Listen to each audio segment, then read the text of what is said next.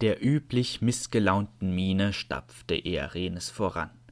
Sie war froh, dass ihr orkisches Erbe manchmal nicht wirklich stark zu tragen kam, denn sonst würde sie jetzt wohl nicht nur bis auf die Knochen durchnässt sein, sondern auch noch erbärmlich frieren. So war die Kälte in ihrer Rüstung noch zu ertragen. Mr. Roa hingegen ließ den Schwanz hängen und trottete neben ihr her. Er hasste solcherlei Unbilden, eigentlich ungewöhnlich für ein Tier, das nicht als Haustier aufwuchs. Manchmal hatte er eben seinen eigenen Kopf. Trolle jagen.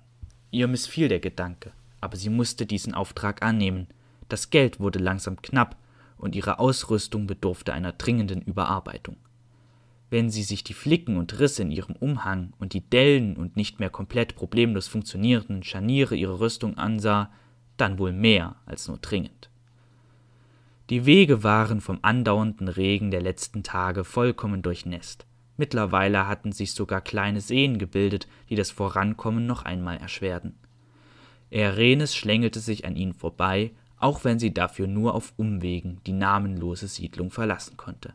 Sie hoffte, dass es besser wurde, sobald sie erst einmal den nahen Wald erreicht hatte. In einem Anflug von Boshaftigkeit fragte sie sich, wer bloß hier draußen siedeln wollte. Hier gab es nichts außer Wildnis und Scherereien.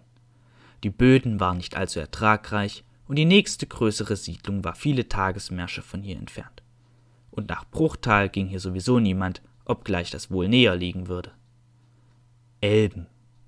Sie hatte es in den Augen der Männer gesehen, mit denen sie verhandelten. Sie hatten sie gefürchtet, nicht weil sie anders war als andere Elben, sondern einfach weil sie eine Elbin war.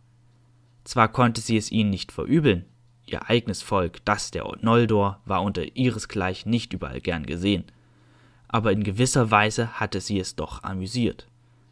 Hätte sie noch unheimliche Geräusche von sich gegeben und noch finsterer dreingeschaut, sie hätte wohl alles von den Männern verlangen können. Aber nein, sie war keine Räuberin, sie raubte niemanden auch noch das letzte Hemd. So viel Anstand besaß sie dann doch noch. Im Wald war es nur unmerklich besser Jetzt wurde sie nicht mehr ständig mit Regenwasser begossen, sondern mit kleinen Unterbrechungen dazwischen, wenn das Blattwerk besonders dicht war.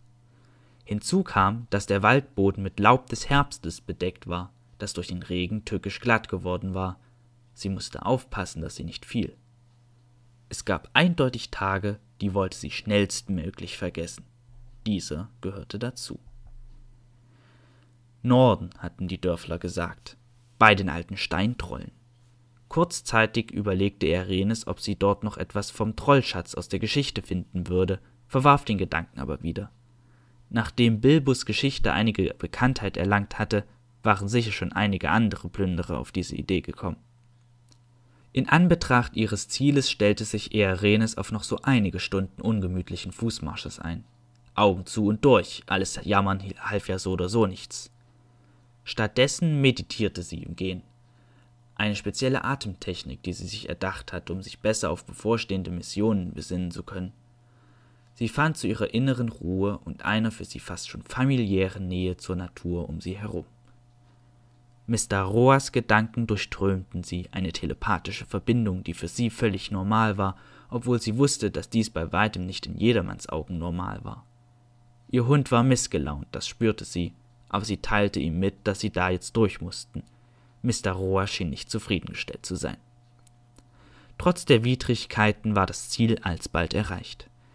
Obwohl der Regen schon tagelang angehalten hatte, roch sie erstaunlicherweise den Hort, bevor sie ihn überhaupt sah.